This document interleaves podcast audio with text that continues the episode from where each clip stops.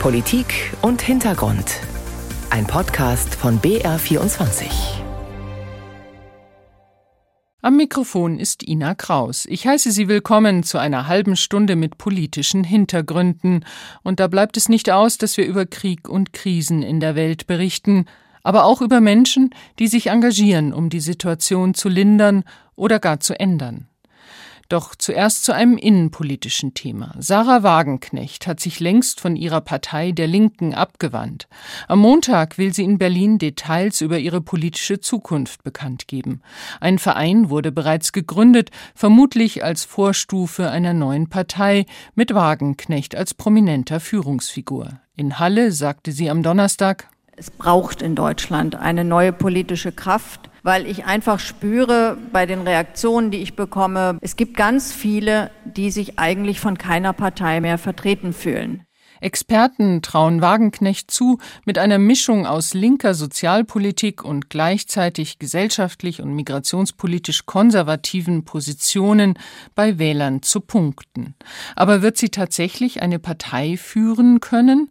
Oder wird ihre Initiative verpuffen, wie die einst von ihr initiierte Bewegung Hashtag Aufstehen?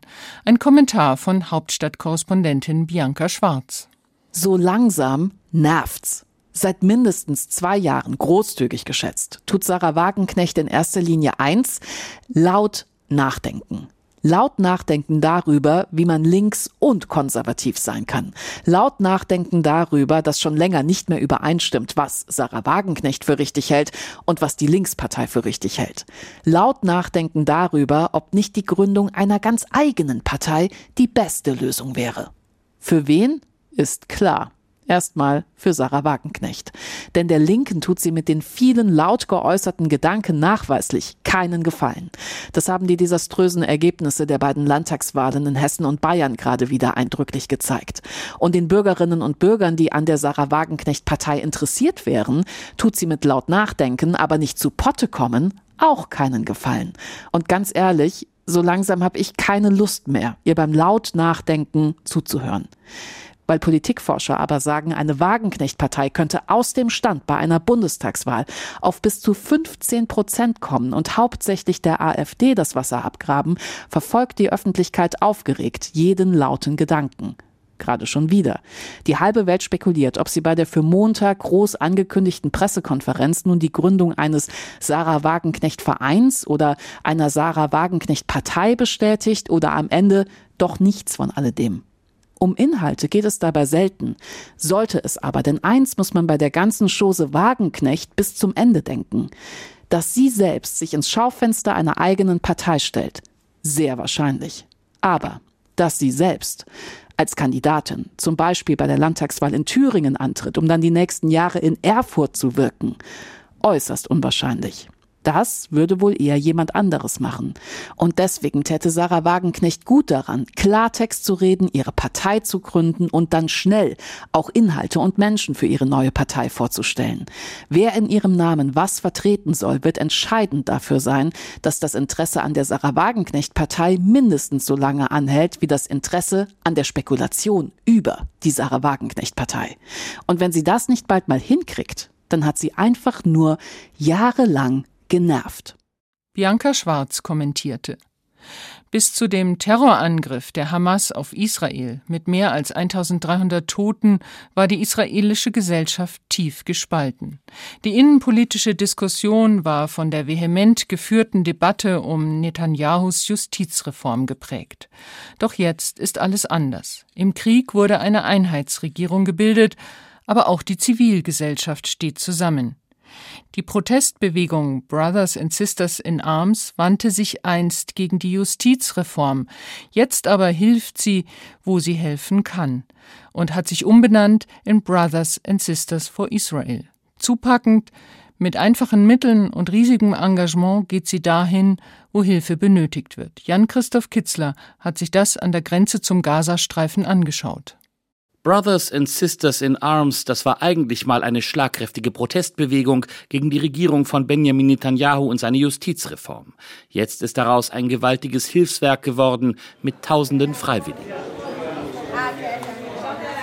Etwa 20 Kilometer vom Gazastreifen entfernt haben sie eine Kommandozentrale aufgebaut. Guy Eldar ist einer von Hunderten, die heute hier versuchen, Hilfe zu organisieren. Als am 7. Oktober der Angriff der Hamas aus dem Gazastreifen auf Israel begonnen hat, ist er gleich hierher gefahren. Zehn Leute waren sie am Anfang und sie haben etwas Großes aufgebaut. We didn't plan to become a humanitarian aid organization. Wir haben nicht geplant, eine humanitäre Hilfsorganisation zu werden, aber nach neun Monaten Protesten waren wir sehr organisiert. Wir hatten unsere WhatsApp-Gruppen, unser Führungsteam und als am Samstagmorgen der Krieg begonnen hat, waren wir organisiert, um als Erste zu reagieren. Und das haben wir getan. Dann kam eines zum anderen. Am Anfang vor zehn Tagen hat niemand gedacht, dass unsere Hilfe so groß wird.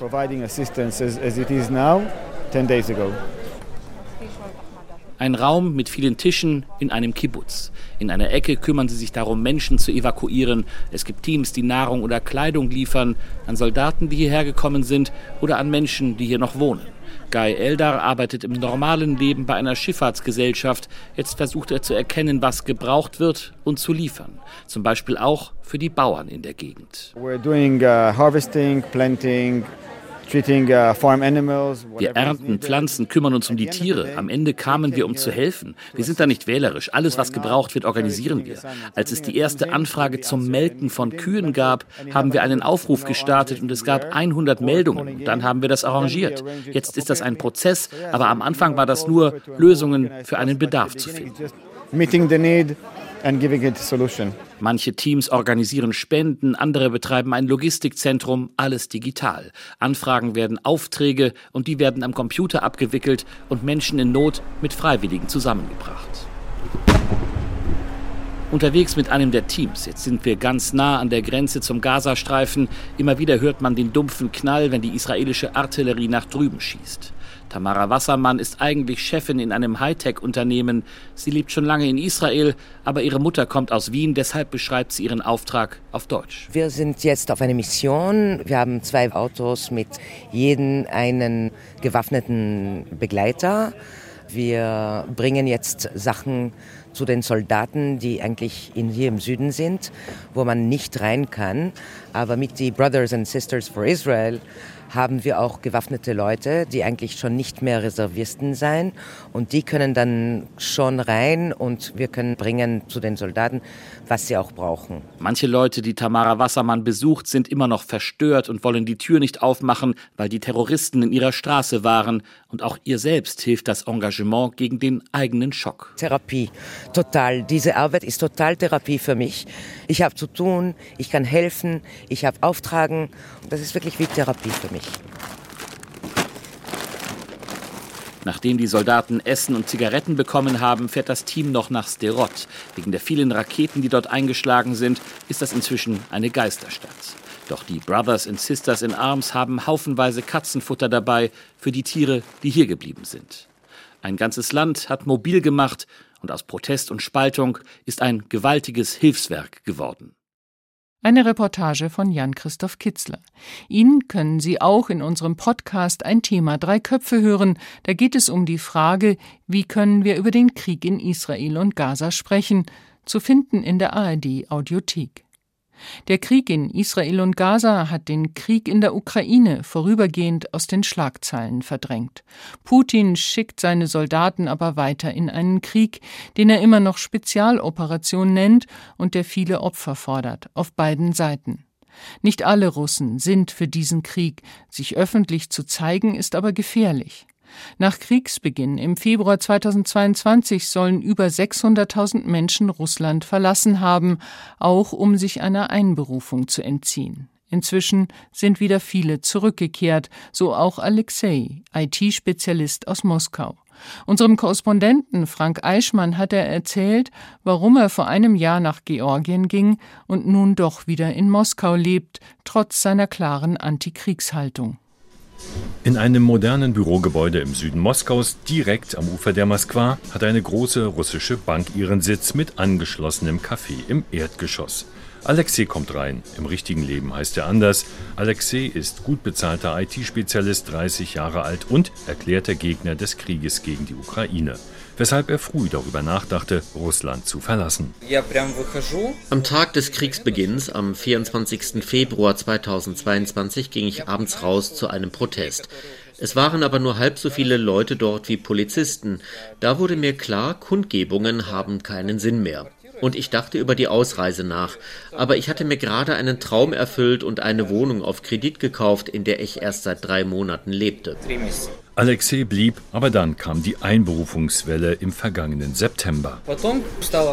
Es war offensichtlich, dass es mit dem schnellen Krieg nicht geklappt hatte und er sehr lange dauern würde und sehr wahrscheinlich sehr viele Menschen gebraucht würden. Ich war empört darüber, dass der Staat glaubte, mir sagen zu können, wir schicken dich in den Krieg und ich kann das nicht ablehnen. Ich dachte, nun ist es Zeit zu gehen. So entschloss sich Alexei mit einem Kollegen im vergangenen September auszureisen. Morgens um neun zum Arbeitgeber Kündigung einreichen, Laptop abgeben, mit dem Auto Richtung Georgien. Er zeigt Handyfotos vom Chaos, das sie an der Grenze erlebten, einen Megastau Ausreisewilliger, in dem sie fünf Tage steckten. Schnell waren Wasser und Lebensmittel ausverkauft. Alexei kam nach Batumi, fand mit dem Freund eine Wohnung, einen Homeoffice-Job für eine russische Firma. Der erste Monat verging wie im Urlaub, schwärmt er noch heute. Aber dann kamen erste Schwierigkeiten und die leisen Zweifel. Praktische Probleme, etwa weil sich Georgien westlichen Sanktionen anschloss und der Geldtransfer vom Arbeitgeber in Russland komplizierter und teurer wurde. Die Sprachbarriere, das Gefühl, dass auch die größte Gastfreundschaft endlich ist, schließlich die Überlegung, in eine Metropole nach Westeuropa zu ziehen. Es stellte sich heraus, dass die Ukrainer dorthin gehen, weil sie wirklich in Gefahr sind, weshalb sich alle über sie freuen. Aber bei den Russen Russen gibt es eine andere Einstellung. Und mir wurde klar, niemand wartet dort auf dich. Er habe das Gefühl gehabt, als sei in seinem Leben die Pausentaste gedrückt worden, während zu Hause Freunde, Bekannte, die Familie weiterlebten und er sei allein gegangen ohne Freundin. Und so kehrte Alexei Ende Februar nach einem halben Jahr zurück fand als IT-Spezialist sofort die gut bezahlte Arbeit, bereut es aber bis heute nicht, Russland zwischenzeitlich verlassen zu haben. Ich habe Putin mein ganzes Leben lang nicht gemocht. Ich mag ihn immer noch nicht. Ich habe ihn nie gewählt und ich werde das nicht tun. Natürlich akzeptiere ich nicht, was passiert. Ich war gegen die Mobilisierung und deshalb ging ich weg. Vor einer Mobilisierung müsse er sich nicht fürchten, obwohl er 30 Jahre alt und Reservist sei, denn so erzählt Alexei, er habe von seiner Bank schriftlich eine Freistellung bekommen, er sei im Job zu wichtig. Bislang blieb es für ihn folgenlos, dass er seinem Land zwischenzeitlich wegen des Krieges den Rücken kehrte. Aber gehört hat er natürlich auch vom Duma-Chef Volodin, der Rückkehrer, die nicht voll hinter der russischen Armee stehen, am liebsten nach Magadan schicken würde, dorthin also, wo unter Stalin Straflager standen, in denen über eine Million Menschen starben. Also, Wann würde Alexei tatsächlich erneut die Koffer packen? Wenn das mit der Zwangsarbeit mit Magadan wirklich kommt, dann bin ich weg. Ich werde keine Bahnstrecken bauen. Frank Eichmann über die Rückkehr eines russischen Kriegsgegners in seine Heimat. Ob es eine gute Idee ist, eine Mehrheit über mehr Rechte für eine Minderheit abstimmen zu lassen? Es ist in jedem Fall ein riskantes Manöver, wie sich vergangene Woche in Australien gezeigt hat. Mehr als 60 Prozent der Australierinnen und Australier stimmte in dem Referendum Voice to Parliament gegen mehr Mitspracherechte für die Minderheit der Aborigines. Die indigene Bevölkerung des Kontinents soll also weiter keine politische Stimme haben. Die Indigenen haben in einer ersten Reaktion zu einer Woche des Schweigens aufgerufen. Die Enttäuschung ist groß. Doch das Thema ist längst nicht vom Tisch. Regierung und Wirtschaft haben angekündigt, Wege zu suchen, um die indigene Bevölkerung zu fördern und zu unterstützen. Unsere Korrespondentin Jennifer Johnston hat mit drei jungen Frauen gesprochen, die ebenso weiterkämpfen wollen. Charlie, Amira und Mona aus Perth haben seit Anfang des Jahres an Türen geklopft, Gespräche geführt, Flyer verteilt. Doch ihre Mühe war umsonst. Das Referendum ist gescheitert. Charlie ist 19 aus einer Aborigine-Familie und sehr enttäuscht. In einem Monat haben die meisten das alles vergessen, aber ich muss damit für immer leben. Dabei, sagt sie, ging es doch nur um ein beratendes Gremium, verankert in der Verfassung. Das tut niemandem weh. Das ist für mich und meine Leute. Es hat keine Auswirkungen auf andere. Wenn wir uns noch nicht mal auf ein einfaches beratendes Gremium einigen können, was sagt das über Australien aus? Diese Ansicht teilt auch der indigene Stephen van Leeuwen, Professor an der Curtin Universität von Perth. Die Verfassung ist zwar nur ein Stück Papier, aber es ist so wichtig, dass wir als die ursprünglichen Bewohner Australiens anerkannt werden. Denn die Indigenen, sagt er, leben seit mehr als 60.000 Jahren auf dem Kontinent. Die Siedler erst seit rund 250. Auf einer 12-Stunden-Uhr beträgt ihre Zeit hier etwa 15 Sekunden, verglichen mit den Aborigine und Torres Strait Insulanern. Die Indigenen des Landes sind bis heute benachteiligt. Viele sind schlecht gebildet, sterben früher, leben am Rand der Gesellschaft, die Kriminalitätsrate ist hoch. Die 21-jährige Amira kennt die Zahlen, sie studiert Politikwissenschaften. Im Moment ist ihre Lebenserwartung acht Jahre geringer. Für junge Indigene ist es wahrscheinlicher, im Gefängnis zu landen, als auf die Universität zu gehen. Charlie ist eine der Ausnahmen, die es geschafft hat. Raus aus dem Kreislauf der Armut und Gewalt. Sie studiert inzwischen soziale Arbeit. Ihren beiden Freundinnen Amira und Mona erzählt sie häufiger aus ihrer Schulzeit. The daily life der Alltag, den ich gesehen habe in der Grundschule, war dominiert von Gesundheitsproblemen und Gewalt. Ich erinnere mich an einen Jungen in meiner Klasse, der mit verfaulten Zähnen in die Schule kam, weil seine Eltern nicht genug Geld hatten, um eine Zahnbürste zu kaufen. Unsere Lehrerin hat ihm dann eine gekauft und er hat sich immer in der Schule die Zähne geputzt.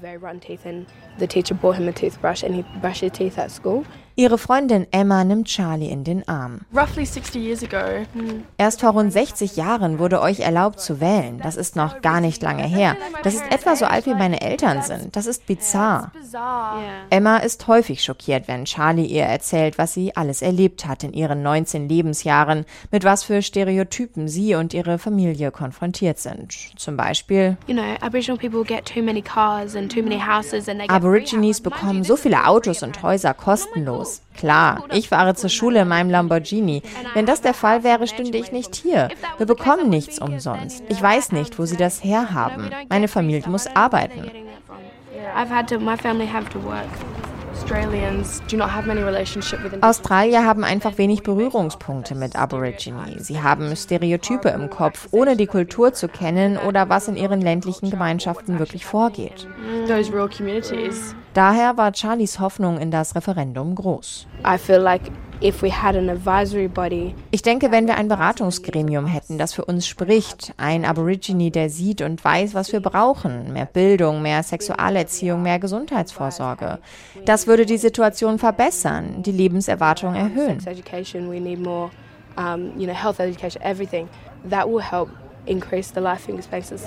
Doch das Referendum ist vorerst gescheitert räumt Premierminister Anthony Albanese bei seiner ersten Rede im Parlament ein. Now the referendum on Saturday was not the result that I'd hoped for.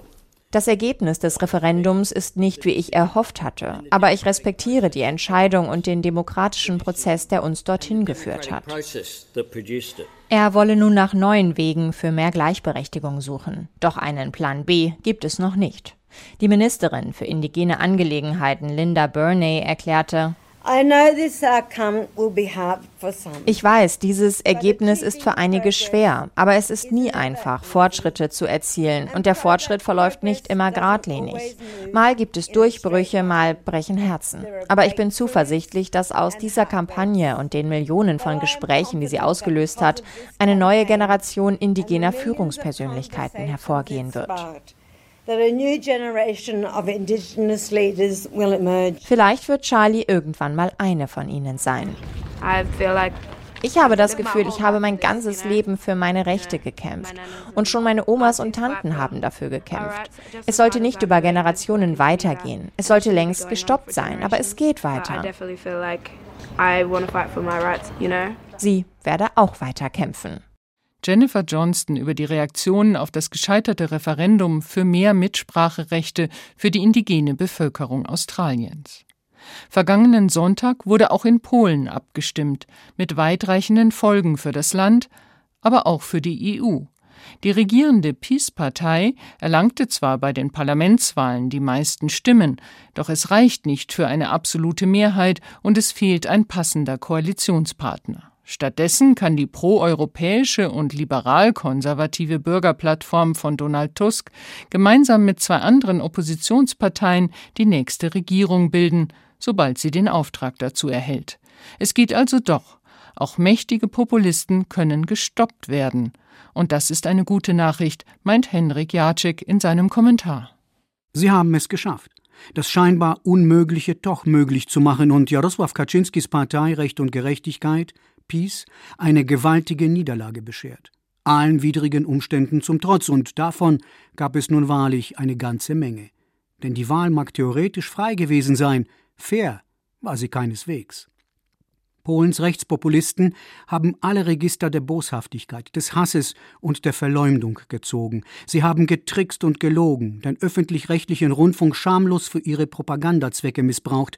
Sie haben den Menschen von morgens bis abends eingeredet, dass Polen von Feinden umzingelt sei, die danach trachteten, das Land zu vernichten, dass nur Kaczynski und sein rechtsnationales Bündnis Polen vor dem sicheren Untergang bewahren könnte. So ein Unsinn. Gleichwohl, zwei Legislaturperioden lang haben Behauptungen wie diese durchaus verfangen und der Peace zur Macht verholfen. Acht Jahre, in denen Kaczynski mit seiner wild hin und her schwingenden Abrissbirne die Grundpfeiler demokratischer Wertegemeinschaft wie Rechtsstaatlichkeit, Gewaltenteilung, Minderheitenschutz oder Pressefreiheit systematisch demolieren konnte. Und nebenbei nicht davor zurückscheute, unter anderem ein an Menschenverachtung kaum zu überbietendes Gesetz wie das äußerst rigide Abtreibungsverbot in Kraft treten zu lassen. Ein Gesetz, das einen legalen Schwangerschaftsabbruch nahezu unmöglich macht und mittlerweile deshalb etliche Frauen das Leben kostete. Genau damit haben Kaczynski und seine Mitstreiter den Bogen überspannt und letztendlich infolge einer extrem hohen Wahlbeteiligung von rund 74 Prozent für die eigene Niederlage gesorgt. Denn nicht die Peace-Wähler waren bislang das große Problem. Ihre Zahl ist und war stets überschaubar.